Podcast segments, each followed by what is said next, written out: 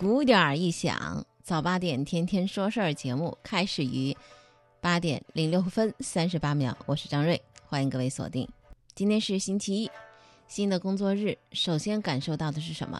天气真冷了，也该冷了啊！我觉得有的时候是因为我们自己，呃，缺乏这种对自然的深切的感知，所以呢，对这个气温的上下呢，颇有点咋咋呼呼的。您不觉得吗？到该冷的时候就该做好冷的准备啊！冷冷风啊，冻冻穷啊！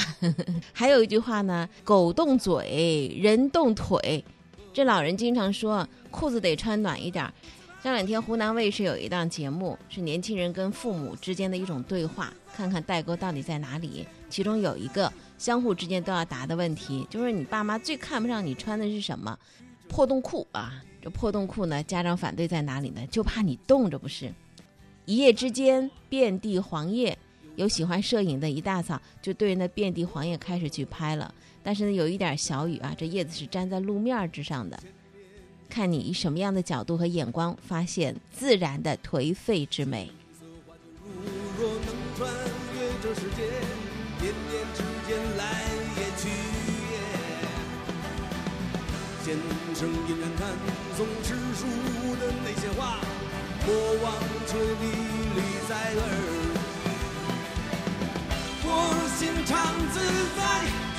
只求常自在，喜怒哀乐陶冶。我心常自在，愿人间自在，繁华锦绣一里。来者。何来？去者过客，赤子红尘，藏住心里。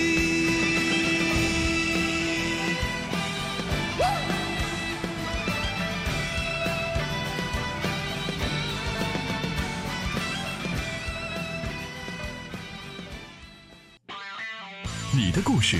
我在听好故事，带来好传播，天天说事儿。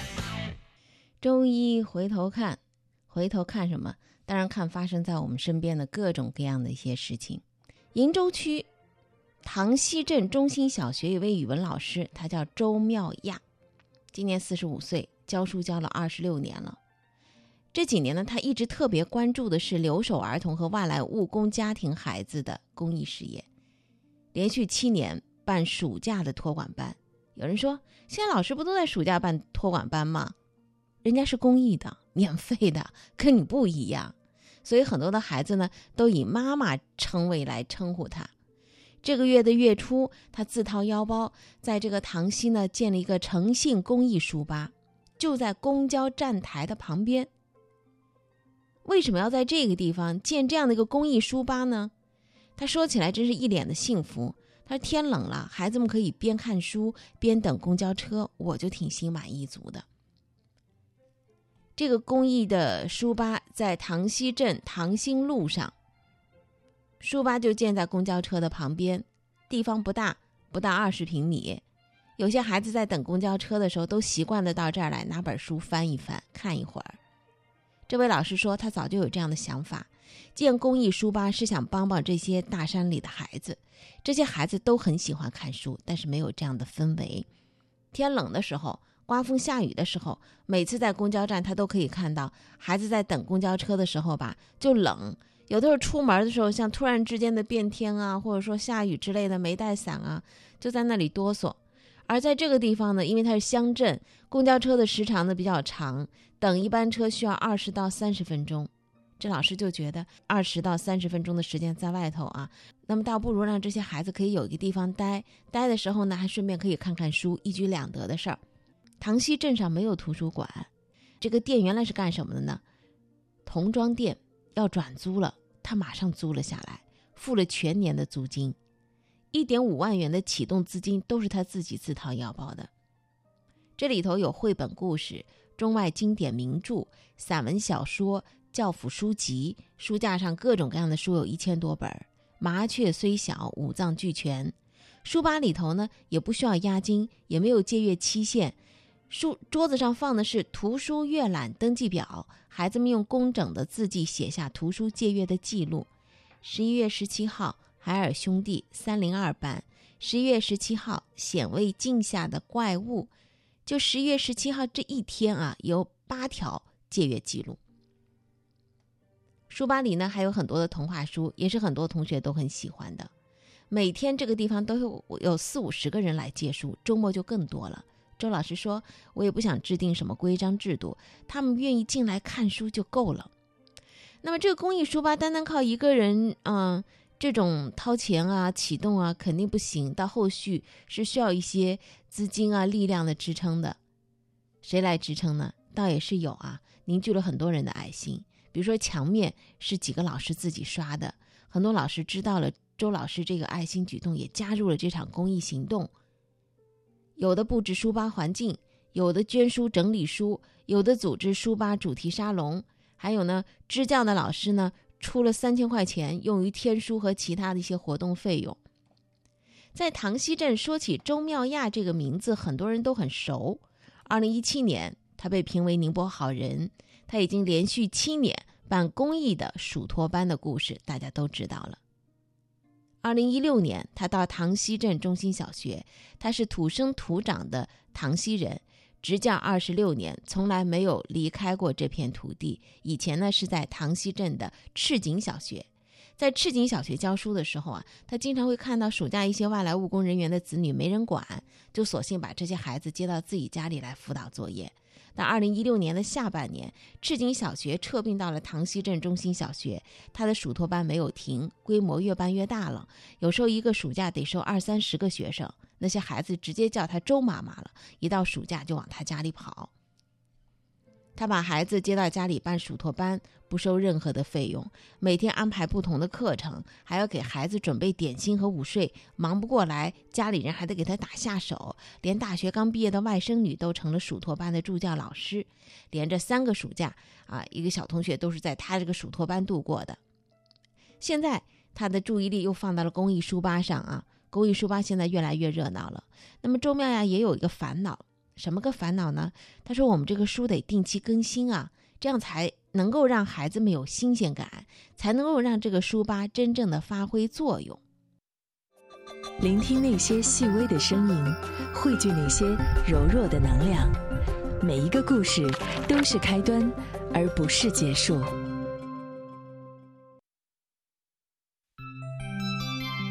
您现在正在收听的是《天天说事儿》。张瑞主持。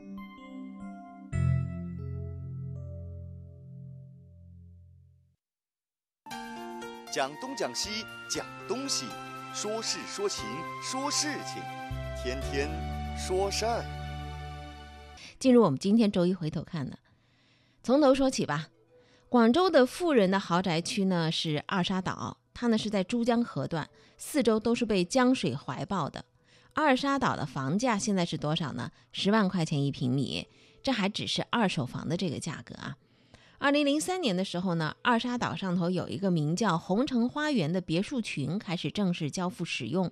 那个时候，红城花园的房价是三万块钱一平米，是广州楼价均价的十倍。那么这些业主是什么人呢？有一位曾经的业主他说：“哦哟，都是那些稍微跺跺脚，广州都要震一震的人。”当地的城管部门的官员说：“有入住的这些业主非富即贵呀，能量很大呀。”那么接下来这几年，这些业主就开始了，开始什么违规扩建、改建工程。你敢挖一个游泳池，我就敢建一个凉亭。不知道这些甲方业主有没有像娱乐圈明星江一燕这样的甲方一样啊？为了理想家园，六年换五个设计师，拿着成果去参加建筑界的奖项评选。城管部门早就发现了违建的问题，但是执法难，居民投诉，官方警告，业主继续违建。转机出现在了二零一零年的春夏，广州的这个新任市长万庆良的两次发怒。万庆良广为人知的故事是谈高房价和幸福感，他曾经对媒体说：“年轻人要转变观念啊，不要总想着买房，租房也行。你说我都工作了二十多年还没买房，现在住的是市政府的宿舍，在珠江帝景一百三十多平米，每月交租六百块钱，当然政府会补贴一部分房租。你知道珠江帝景那是什么房子吗？豪宅啊，四万块钱一平米，他是六百块钱在珠江帝景租房。这话说出来只能说明什么呢？”你为什么不吃肉啊？肚子饿干嘛不吃肉啊？就是这样的，坊间就是这么评价他的。几年之后，他因受贿一点一亿元被判。万庆良准备拿这些价值一个亿的豪宅开刀。第一次讲话，他以红城花园违建为例，批评说荷包比较胀的人开始变得不文明。第二次讲话，他说如果有钱人都管不住，那穷人还怕什么呀？一定要好好查一下，二沙岛都搞违章建筑，那广州还用管吗？好。城管部门就重兵出击了，想强拆两栋非法别墅，大剪刀剪开了铁门，但拆了两天之后就停了，策略转向了，强拆变成自拆，这是双方谈判的结果。但是那些自拆的业主，他当然是不想拆了，他们还在托关系，想办法保住房子。最牛的违建别墅是二十六号别墅，原来的两层他给改造成了四层，在有关部门的眼里头，整栋楼都是违法建设，在自拆的要求之下，他还顶风作案继续装修，有关部门决定强拆。二十六号别墅业主是谁呢？是年销售二十多亿元的房产公司承启集团的董事长杨树平。杨先生在国外心情不好，根本就没回来。他委托一位高管来处理相关的事宜。公司公司的高管认为推倒别墅并不妥当，拆要拆违法的部分，合法产权的部分需要保护。这位高管在别墅被强拆之前，还跟负责拆迁的官员展开了一段精彩的对话。怎么对的呢？他说，通过比对就可以知道，我们原来的很多部分都保存着。官员说：“吻合是极少数的。打一个不好听的比方，作为一个男人，咔变成个太监了，你说是男人还是女人就搞不清楚了。”高管沉默一会儿说：“现代医学是可以修复这个问题的，不能因为这样就把这个人杀掉，那就太残暴了。我想私人住宅嘛，有改动就把它整体的推倒，等等等等啊。”官员说：“不是都这样的？你看其他的建筑啊，三号、十二号。”它是在房屋原有基础之上周边加建的，我们就只把它加建的部分给拆了。就在这个对话不久，也就是二零一零年的七月二十二号上午，这栋价值一亿元的别墅被挖掘机慢慢的夷为平地。拆迁现场有一位摄影师感叹说：“哇，这是第一次看到城管拆富人的房子。”这是二零一零年的广州，二零一零年前后的北京，挖掘机的声音不比广州小。三月份，中国首批进入亿万富翁榜单的企业家孙银贵对记者说：“我会非常谨慎了，不会让别人抓到把柄。我已经被强拆一次了。”几个月前呢，他在海淀区上庄镇翠湖别墅的违建部分被强制拆除，拆迁现场有警戒线，有两辆大型机械车，以及当地政府部门组织的两百位开发商物业负责人，他们是来观摩拆除过程的。孙银贵说，扩建别墅是因为邻居李先生的空调噪音大，影响他休息。另外，他看到很多业主都在扩建别墅，他就从众跟着干了。但是邻居李先生投诉他了，扩建工程的地基挖到了人家的院子。另外，李先生的妻子刚装修，受不了装修的声音。有关部门认定孙银贵的建筑违建，孙银贵带着人殴打了李先生，孙银贵还开车撞坏了邻居的车辆。当然，后来他被拘留。孙银贵进入亿万富翁榜榜单的这个时间是在上个世纪的九十年代中期。现在炙手可热的企业家们在那会儿还都是呃年轻的孩子们呢。比如说像王健林，那会儿呢刚刚给公司改名为万达，还在小地方混着。不过孙银贵违建损失的别墅的数量是一栋。这位王首富在长白山投资的别墅，因为违建被拆除的数量是多少呢？九十八栋。孙银贵在九二年投资了冯小刚、王朔编剧的国内第一部室内情景喜剧《编辑部的故事》，片尾的字幕里头出现那个百龙矿泉壶就是他的发明。这个发明九四年的时候给他带来了将近五千万元的利润。他投了一点二亿，在张家界建了一个运行高度三百二十六米的电梯，当时还创造了吉尼斯世界纪录。几年来，几年前他又在河北投资啊，做这个冰雪地产的生意。他还写过一本书叫《公平定律》。当他的别墅被拆之后，他很快就展示了他的公平理念。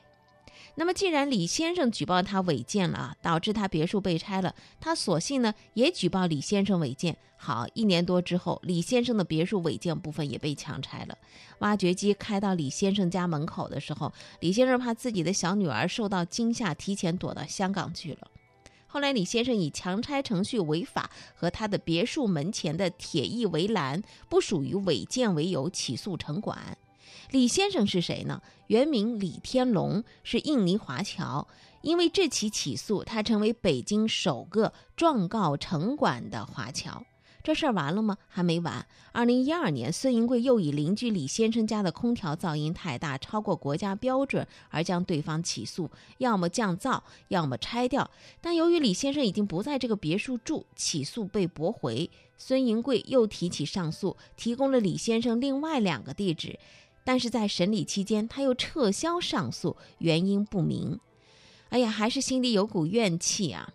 二零一零年的时候，比孙银贵违建热闹数倍的，其实是孙呃郭德纲的这个北京的银海民居别墅侵占绿地违建。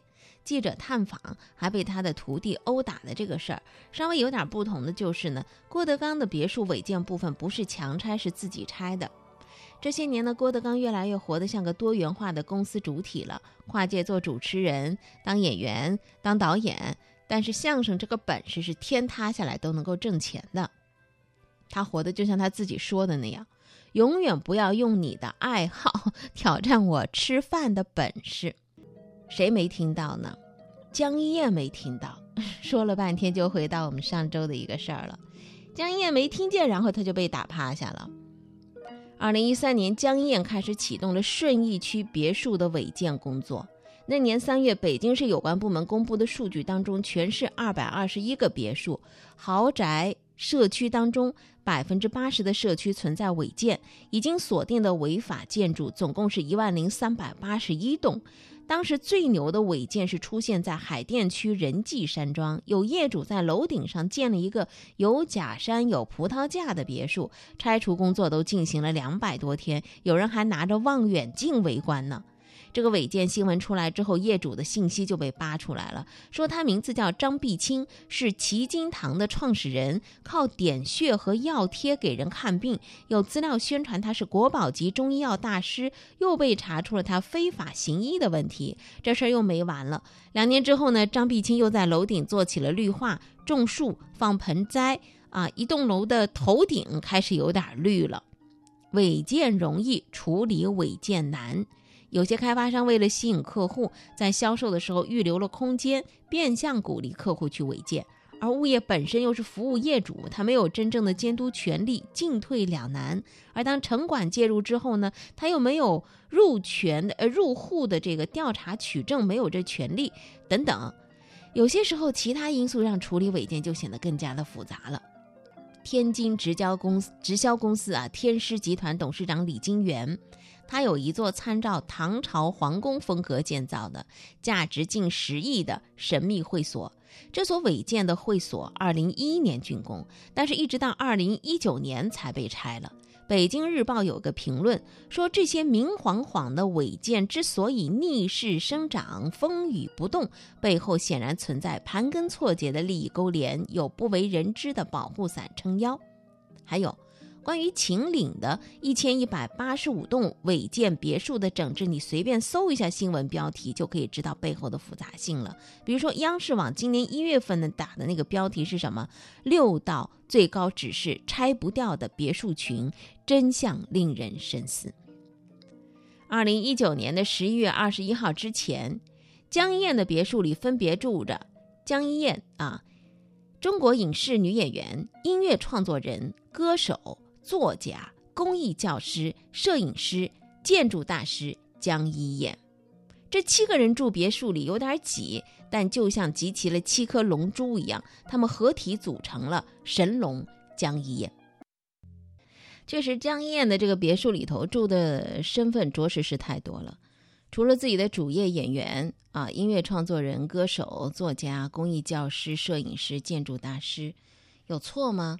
这是个人一个兴趣爱好广泛。那么他到底错在哪里呢？就是给自己设了一个人设。什么叫人设？就是自己在想象当中希望给别人看的。我觉得给别人看呢，希望别人看到自己的好也没错，向善向上。如果你给别人看的是自己的钱啊，你瞧我多有钱。那叫什么呢？用北方话说，那叫标。江一燕是拿自己的爱好跟兴趣挑战了一个专业领域当中的高层次的本事的问题，奖项被质疑有水分，参与设计的自家别墅还被官方认定有违建的嫌疑。那么说他这个摄影也还不错啊，但后来也有呃业内的行家出来说话了。说你这就是一个业余兴趣爱好，你去挑战了一个专业摄影师的本事，拿的这个摄影奖吧，也是，呃，白菜批发类的奖项。好，人就怕这个剥，这一层一层的剥，一层一层的剥，剥到内核，那就是皇帝的新衣里头的故事了。现在别墅里头只剩下了一个回归演员本身，做一个朴实的人的女演员江一燕，她的手里还拿着锤子，准备拆房子呢。风雨中有坚强的翅膀在动物世界里头啊，孔雀这种动物是一个非常有意思的存在。春天是它们繁殖的季节，而雄孔雀呢，就特别喜欢用开屏的方式去色诱雌孔雀，低调的向异性传递出：你瞧，我很帅，我很 man，我的基因超级赞。在那么多的白菜级批发的一些名头的背后，自己还给自己啊堂而皇之的说我淡泊名利，这就不对了，这反差太大了，这叫什么呢？人格分裂了。有一位网友讽刺的评论是怎么写的呢？这位叫做温柔重简，他说：“啊，江一燕在支教的时候，有一次直到天黑还没有走回学校，忽然发现前面有一户农家，就想去借宿一晚。敲敲门，一位老大妈隔门就问了：谁呀？他就对着门喊：啊，中国内地影视女演员、音乐创作人、歌手、写作者、摄影爱好者、山区支教老师、公益爱好者、建筑学大师。老大妈大吃一惊，说：哦哟，我这小屋可住不下这么些人呢。”孔雀开屏，他在开屏的时候，其实也会把自己的缺点暴露给观众的。从正面看，看到的是开屏；但从反面看，看到是什么屁股，真的是好丑，对吧？钱钟书也说过，这猴子爬得高吧，人们看到不是猴子那个俏皮的样子，就看到他一个红屁股了。社会资源总是稀缺和有限的，靠歪门邪道取到的些成绩，都是对其他诚实劳动者的侮辱。那么江一燕跟他这个人设崩塌呢，其实就等于有名无实啊。包括那个翟天临的演员，他连知网都没有登过，但他能从硕士读到博士，真了不得。江一燕连图纸都不会画，但他在那美国领所谓的建筑大奖。范冰冰在电影《大轰炸》里头的戏份不到五分钟，片酬可以高达上千万。社会浮躁，人心比社会更浮躁。你打开手机，妆容精致、不愁吃喝的明星在用户的面前，在那无病呻吟着。关掉手机，你我，我们都还是要面对现实当中的柴米油盐、鸡零狗碎。所以呢，为什么说江一燕这个事件是周一回头看我们要说的一个事儿呢？因为它是一个导火线，它瞬间点燃了群众积压在心头的妒火，让你花式炫耀，黄了吧？知乎用户的评价就十分的扎心。这位叫浩仔的就说：“你真能装，非得弄个什么建筑设计大奖，结果怎么样呢？被媒体发现你这个别墅违建，回头还得想办法处理。说难听点儿，北京的别墅有几个不违建的？但是别人知道低调，就他一个人嘚瑟没完，栽了吧？”清代的戏曲家孔尚任写的《桃花扇》里头有一段唱词。俺曾见金陵玉殿莺啼晓，秦淮水榭花开早。谁知道容易冰消？眼看他起朱楼，眼看他宴宾客，眼看他楼塌了。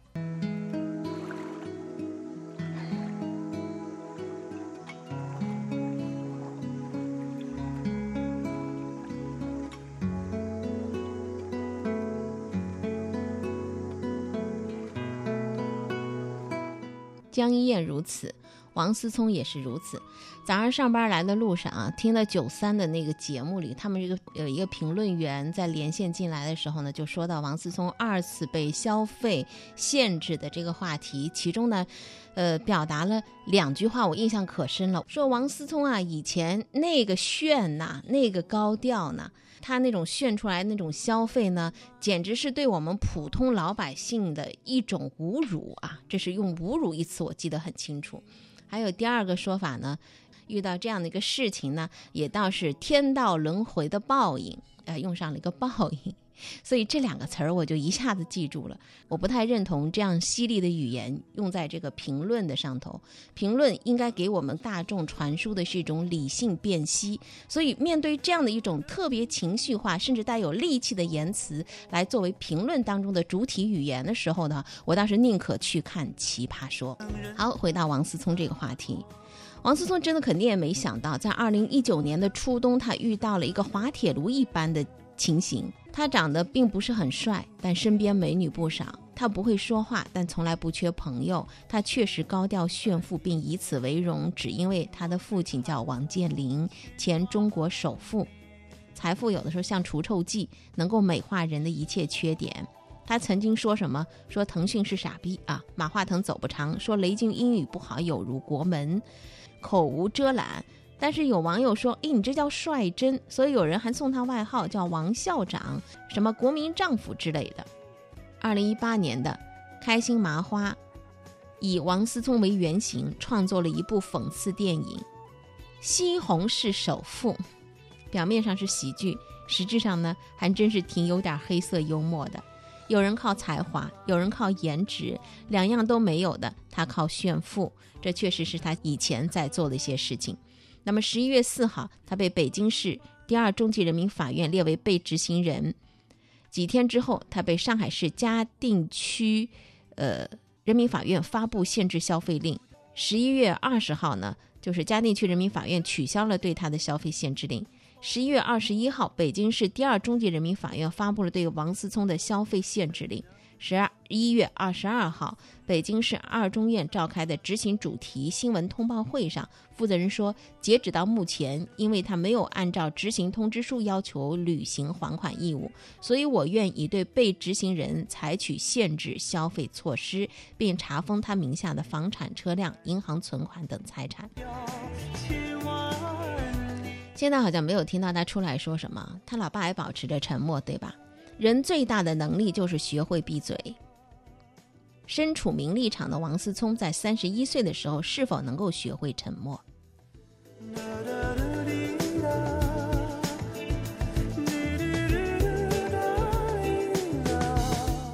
和王思聪一样富而且高调的，还有中国首善陈光标。不管是二零零三年的非典，还是二零零四年的东南亚海啸，还是二零零八年的汶川地震，都可以看到他的身影。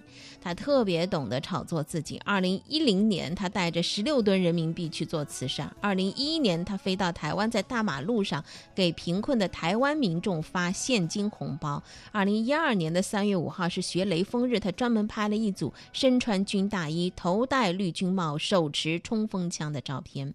他曾经对澎湃新闻说：“雷锋就是我心中的佛，我跟雷锋的最大差距就是我缺一个毛主席的题词。”二零一四年，他宣布出价十亿美元收购《纽约时报》。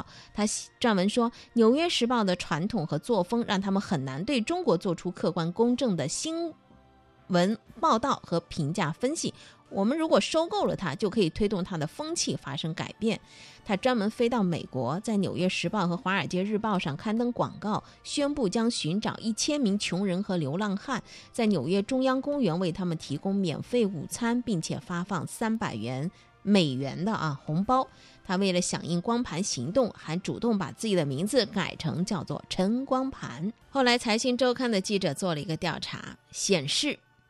陈光标捐资建学几乎不存在，给官方慈善机构的捐赠很多进行了重复计算，或者由他自行执行，刺商机构拒绝为他发票背书，他多次直接发放现金作秀，实质金额大量注水，而且涉嫌违法募资。而他号称捐建的公共设施，经查证曾经或者一直是他自己在用，并且牟利。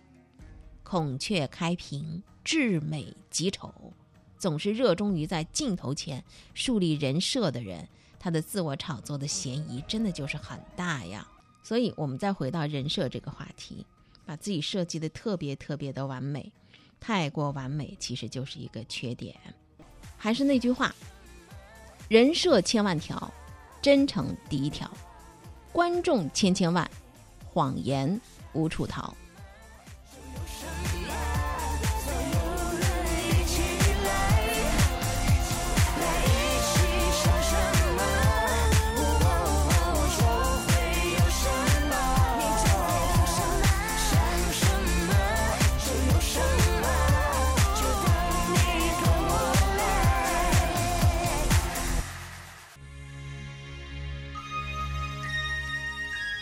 多种声音，一个世界。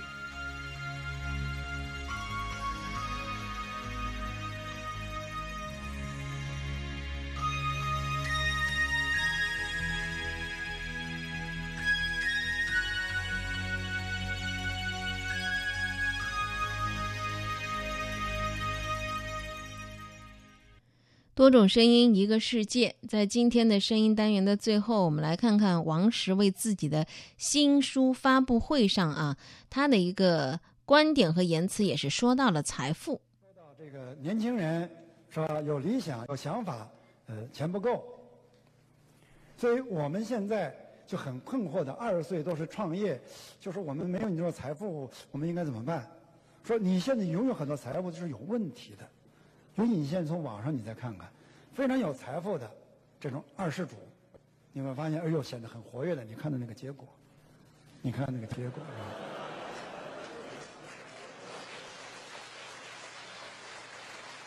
是吧？我没有其他意思啊，我我来想是，我想说的就是二十岁左右，你没有很多财富，你为了想财富而发愁而焦虑，哎，这是很正常的。你没有到底的是啥意思？你说的到底是什么意思？你干嘛一定要说这个意思？大家都明白了你的意思。好了，今天早八点天天说事儿就到这儿了。要使别人喜欢你，首先你得改变对别人的态度，对吧？把精神放轻松一点，表情自然一点，看看大自然就知道真才美。